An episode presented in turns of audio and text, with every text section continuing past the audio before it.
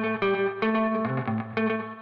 Bonjour, je m'appelle Virginie, j'ai 47 ans et je suis maman d'une petite fille de, de 10 ans. Lorsque nous avons essayé d'avoir un enfant, mon mari et moi, après un an et demi, nous avons décidé de euh, nous tourner vers l'insémination artificielle, puisque j'avais déjà 35 ans à, à l'époque. Et les inséminations n'ayant rien donné, nous avons consulté pour nous lancer dans la PMA. Malheureusement, mes ovules ne répondant pas aux critères pour être réimplantés, j'ai reçu un coup de téléphone de, de l'hôpital me disant qu'il n'était pas nécessaire de venir et que je devais arrêter la prise d'hormones. Et ça, ça a été pour moi la partie la plus compliquée de, du traitement euh, dans la PMA, puisque du jour au lendemain, vous, vous passez de beaucoup, beaucoup d'hormones à, à plus rien du tout. Et donc j'ai véritablement fait un, gros baby blues à l'époque, bien que l'accompagnement médical ait été super jusqu'à ce coup de téléphone. Après, on s'est retrouvé totalement seul et sans aucun accompagnement psychologique de la part de, des médecins et de l'hôpital. Et moi, je l'ai très très mal vécu en fait. J'ai eu besoin de, plusieurs mois pour euh, m'en remettre et, pour me demander si j'avais finalement envie de, repasser par la PMA. Et bon, par la suite, en fait, je suis tombée enceinte naturellement ça, c'est le, beau côté de l'histoire.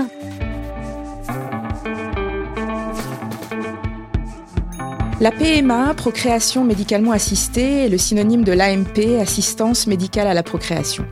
Elle définit les techniques de traitement médical avec manipulation de gamètes, nos cellules reproductrices, ovocytes ou ovules chez les femmes et spermatozoïdes chez les hommes. Cette médecine de reproduction assure la mise au point diagnostique des diverses causes d'infertilité féminine et masculine, ainsi que la prise en charge thérapeutique des couples qui ne parviennent pas à concrétiser leur désir d'enfant. La PMA est encadrée par la loi biotique de 1994. Elle est indiquée lorsque le couple se trouve face à une infertilité médicalement prouvée ou pour éviter la transmission d'une maladie grave à l'enfant. Elle a été élargie en juillet 2021 aux femmes seules et aux couples de femmes qui ont accès à la PMA dans les mêmes conditions que les couples hétérosexuels.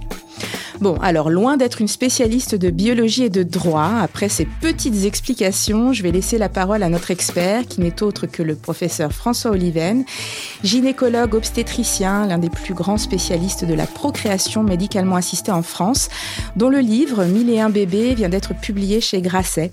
Un joli recueil de ces consultations qui retrace le parcours de ces femmes, ces hommes qui se lancent dans des démarches de PMA, stimulation ovarienne, insémination artificielle, FIV, etc.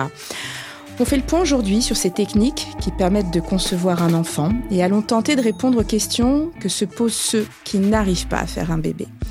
Bonjour, je suis Dorothée Saada, la maman curieuse qui pour parents cherche comme on fait chez les autres pour vous aider à trouver des solutions avec vos enfants. Bienvenue dans ce nouvel épisode de notre podcast Parents galère sa mère, un épisode bah, Pourquoi nous on tombe pas enceinte. Bonjour professeur. Bonjour. Quelles sont euh, les causes principales de la stérilité chez ces femmes, chez ces hommes? Alors, il y a beaucoup de, de causes. Hein, de, schématiquement, il y a à peu près euh, 40% des causes qui sont féminines euh, exclusives, 20% masculines exclusives, mm -hmm. et euh, une, une, quarantaine de pourcents mixtes où il y a un facteur masculin et féminin. Bah, pour simplifier, chez l'homme, c'est soit les testicules qui ne produisent pas ou trop peu de spermatozoïdes soit euh, ils en produisent, mais ces, ces, spermatozoïdes ne peuvent pas être euh, retrouvés dans le sperme pour des problèmes, on va dire, pour vulgariser, de tuyauterie. Il y a plein de petits tuyaux qui véhiculent ces spermatozoïdes et qui peuvent être bouchés ou mm -hmm. absents.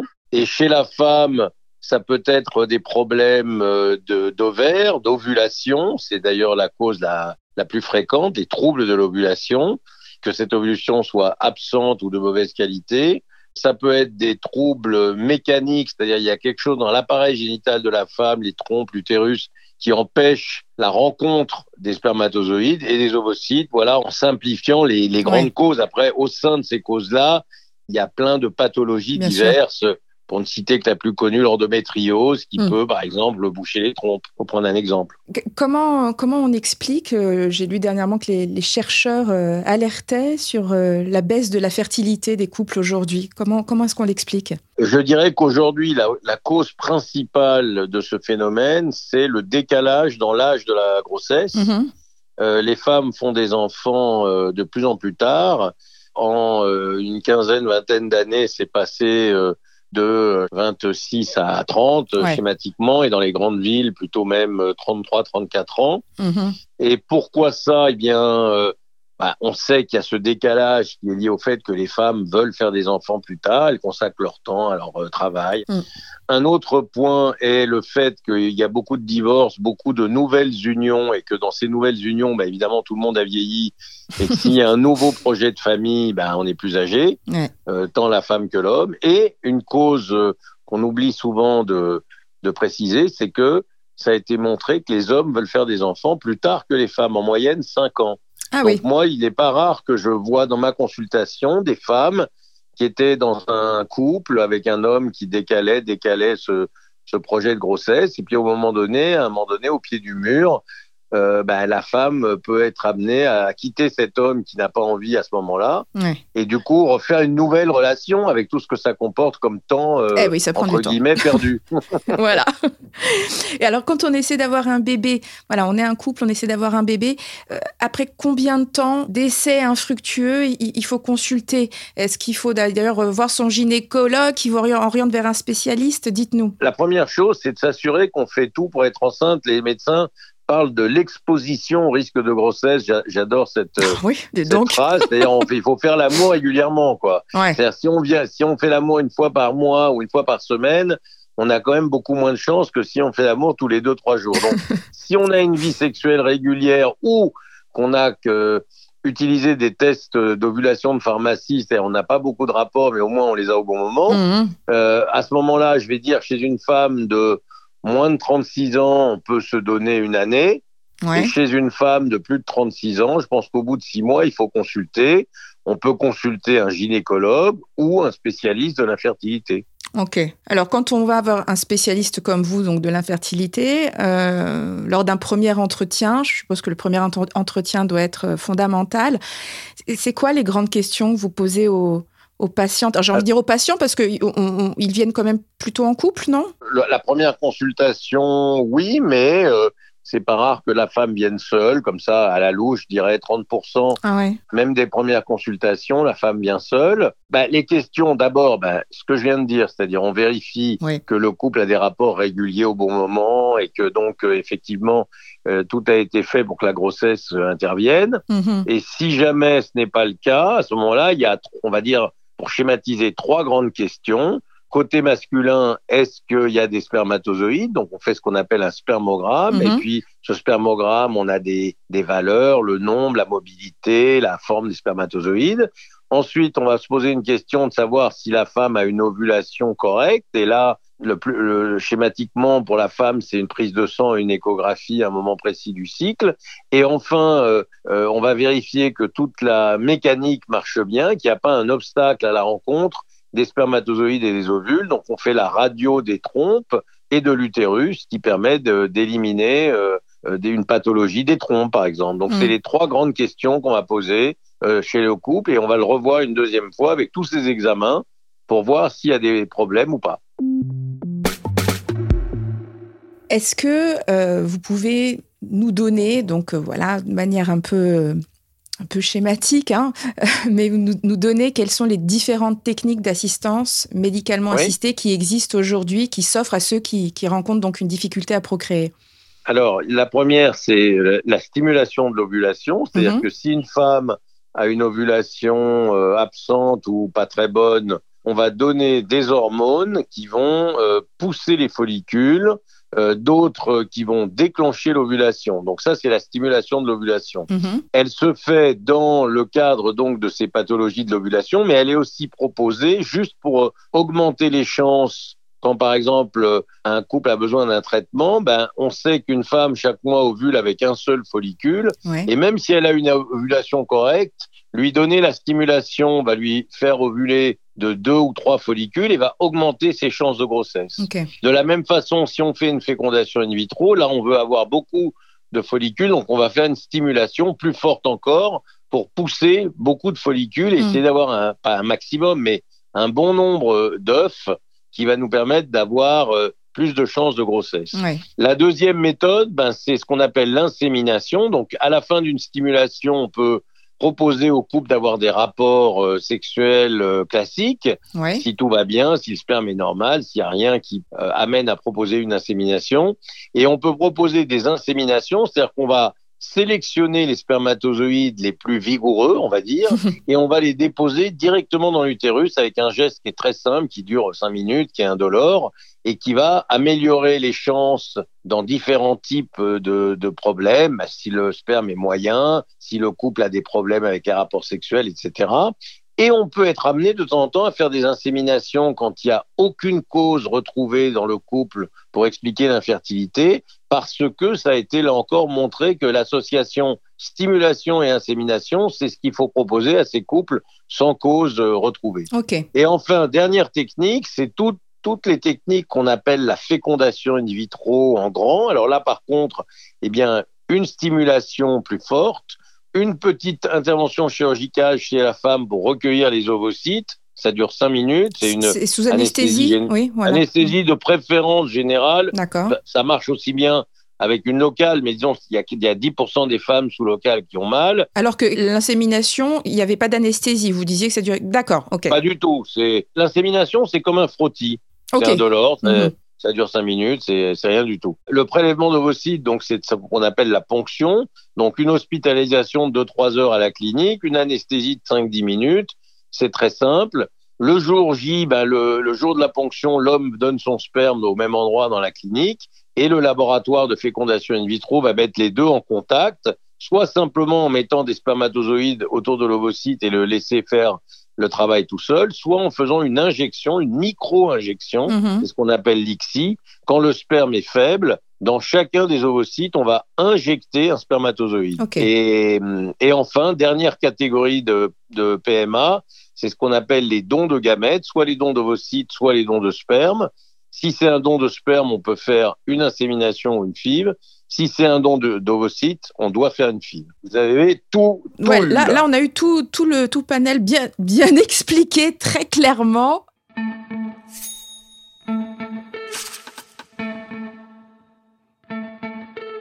Alors, quelles sont les conditions pour recourir à une PMA il y, a, il y a un âge limite, il y a un nombre limite d'ailleurs. Comment ça se passe? Alors, l'âge limite a été imposé pour la première fois en France il y a un an. Oui. Pour la fécondation in vitro, il est de 43 ans pour la femme et pour les inséminations et les transferts d'embryons congelés, il est de 45 ans. Et par contre, pour l'homme, quelle que soit la technique, il est de 60 ans. Au-delà, il est interdit en France de faire ces traitements. Il, à une époque, il y avait une limite d'âge du remboursement qui était 43 ans, mais après 43 ans, on pouvait, quand même, faire une fécondation in vitro si on payait les frais. Aujourd'hui, c'est interdit. Est-ce que des couples vont parfois à l'étranger quand même quand on Bien sûr, beaucoup de couples vont à l'étranger, soit pour faire des techniques qui ne sont pas permis en France ou qui se déroulent très difficilement parce qu'on est un pays quand même un petit peu en retard sur toutes ces, tout cet aspect de la MP. Et puis évidemment, euh, aujourd'hui, on peut avoir quelques couples qui vont aller à l'étranger euh, atteints par les limites d'âge, sachant que cette limite d'âge, surtout chez la femme à 43 ans, elle est liée au fait que au-delà de 43 ans, les taux de succès sont très faibles. Oui, oui. Donc on peut aller à l'étranger, mais ça va coûter une fortune pour des résultats. Le, peut être faible, chance de grossesse à 44 ans en FIV, c'est probablement moins de 5%. Et vous parliez de prise en charge. Euh, donc, quelle est la prise en charge de la sécurité sociale et on, peut justement faire ah. combien d'essais? Alors, la, prise en charge de la sécurité sociale, elle est complète. C'est 100%. C'est une cause d'exonération du ticket modérateur. Donc, euh, si la femme euh, remplit les critères d'âge, elle a la possibilité de faire six inséminations et quatre FIV par enfant. Donc, quand elle a un enfant, elle, le compteur est remis à zéro. Au-delà, ben, si elle est dans les limites d'âge, elle peut éventuellement continuer en payant les frais. Mais bon, il faut savoir que ces chiffres sont pas des chiffres euh, tirés du chapeau. Hmm. C'est aussi parce qu'au-delà de six inséminations, les chances deviennent faibles, comme au-delà de quatre fécondations in vitro. On peut le faire dans certains cas, mais l'idée de certains couples qui se sont vantés dans des émissions il y a quelques années d'avoir fait 10, 15, 20 fécondations in vitro n'a pas beaucoup de sens, hmm. parce que ça marche très très mal et ça peut être dangereux. Et vous, au-delà de combien d'essais, vous considérez que c'est de l'acharnement? Moi, je pense que si la femme est jeune, euh, qu'on a moyen d'améliorer, on peut aller jusqu'à 6. Ouais. Si vraiment. euh, mais normalement, dans les quatre tentatives remboursées, on doit réussir à avoir la grossesse.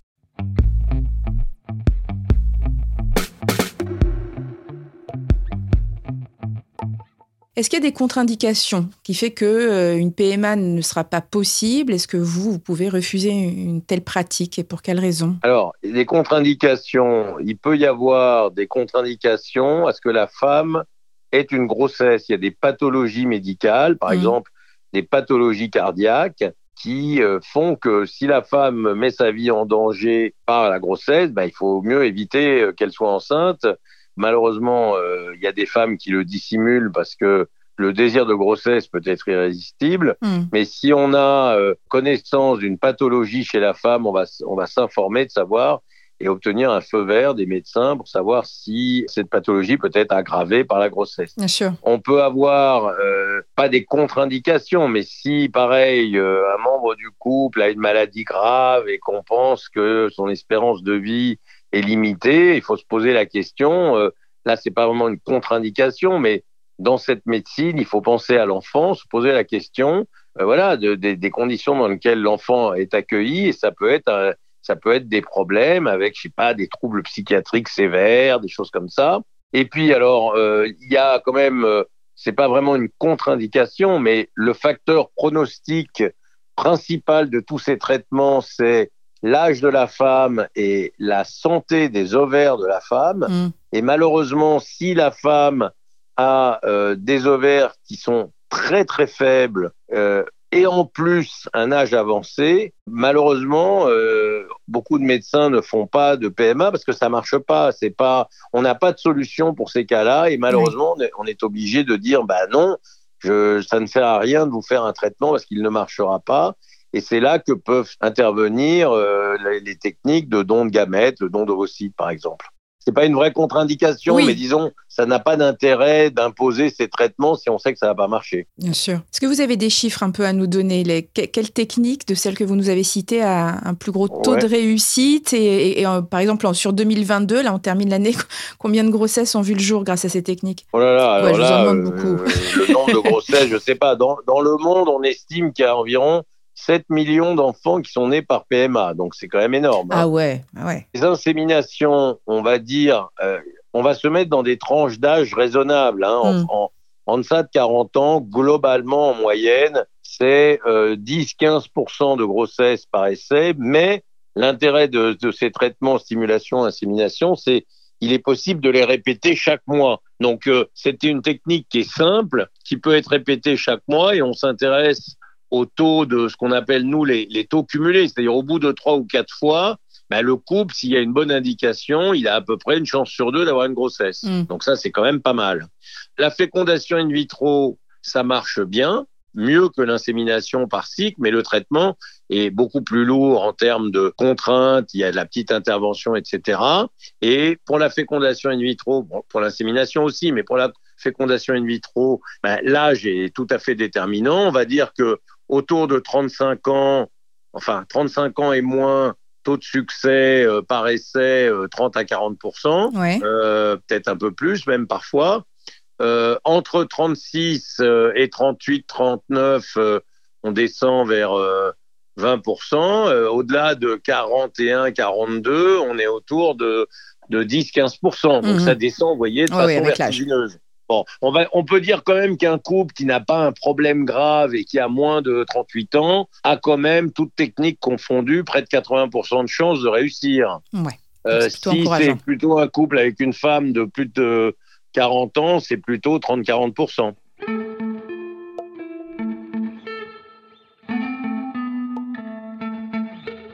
Alors, on parle de technique, on parle de tout ce qui est physiologique, mais bien évidemment, euh, on, est obligé de, d'évoquer euh, toute la part psychologique. Bah comment est-ce que les hommes et les femmes le vivent psychologiquement? Parce que vous parlez aussi de toutes ces contraintes, toutes ces dates, cette incursion dans, dans, la vie intime.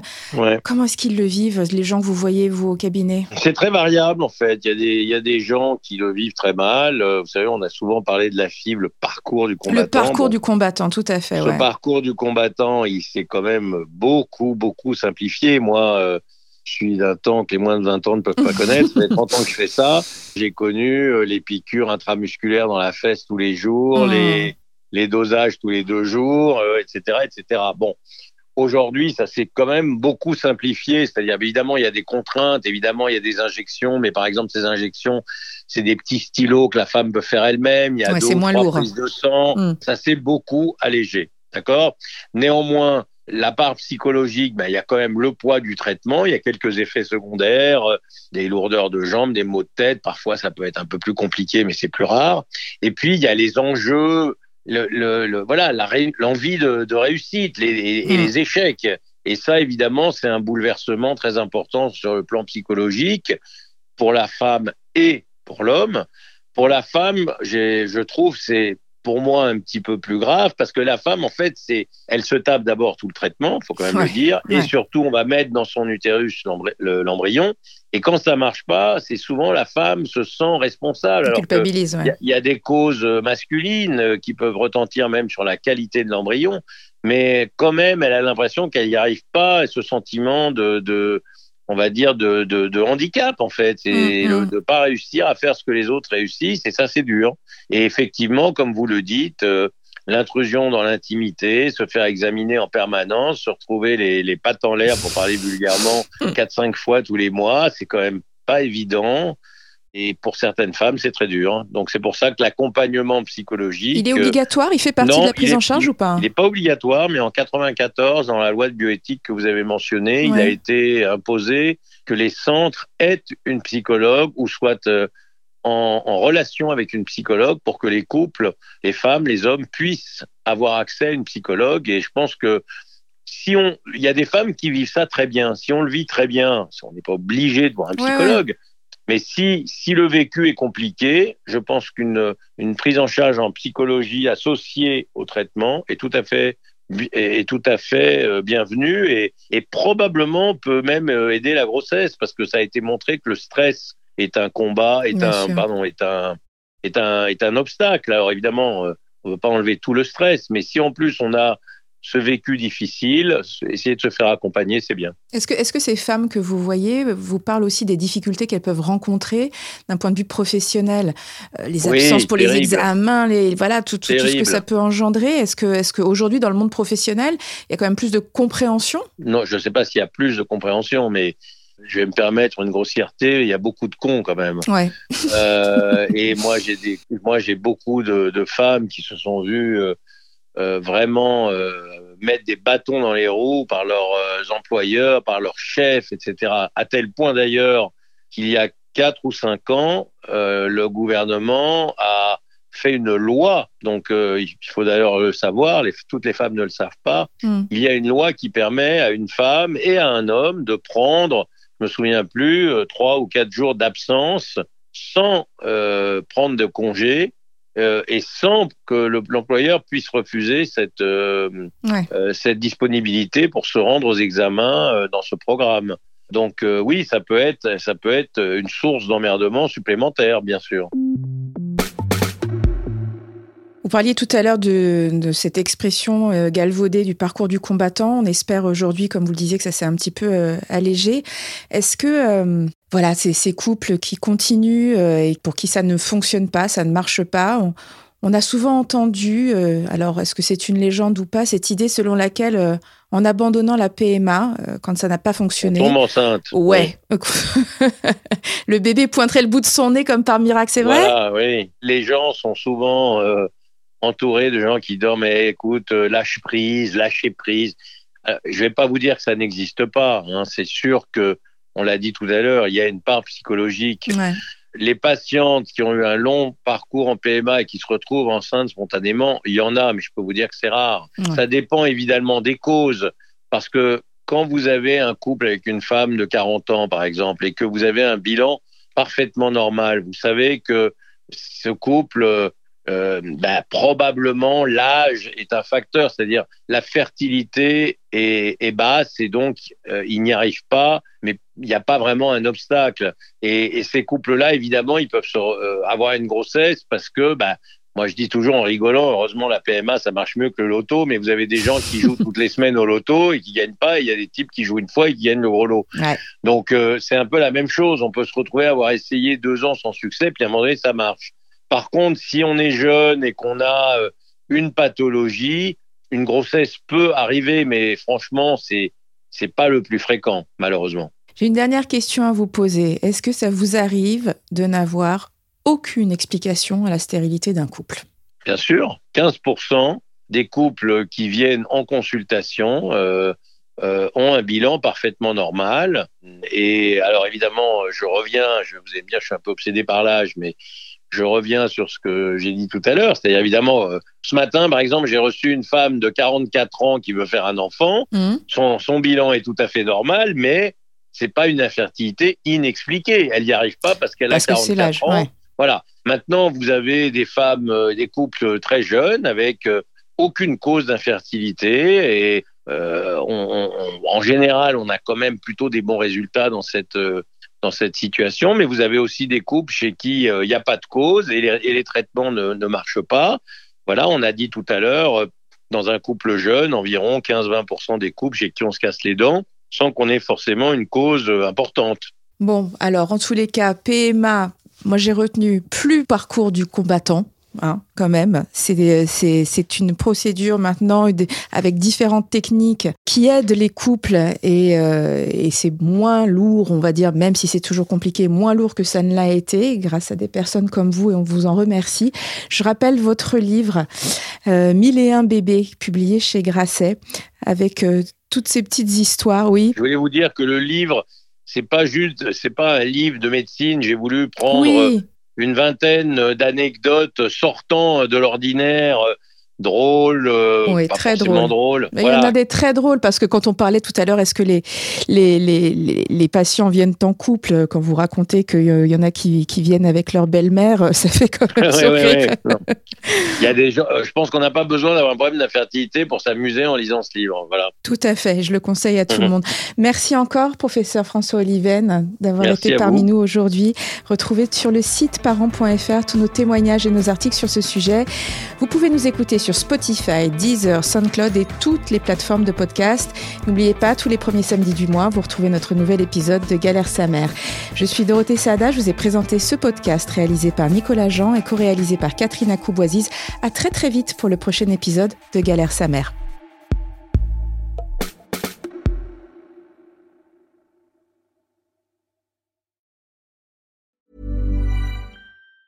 Normally, being a little extra can be a bit much, but when it comes to healthcare, it pays to be extra. And United Healthcare makes it easy with Health Protector Guard fixed indemnity insurance plans. Underwritten by Golden Rule Insurance Company, they supplement your primary plan, helping you manage out of pocket costs without the usual requirements and restrictions like deductibles and enrollment periods. So when it comes to covering your medical bills, you can feel good about being a little extra. Visit uh1.com to find the Health Protector Guard plan for you.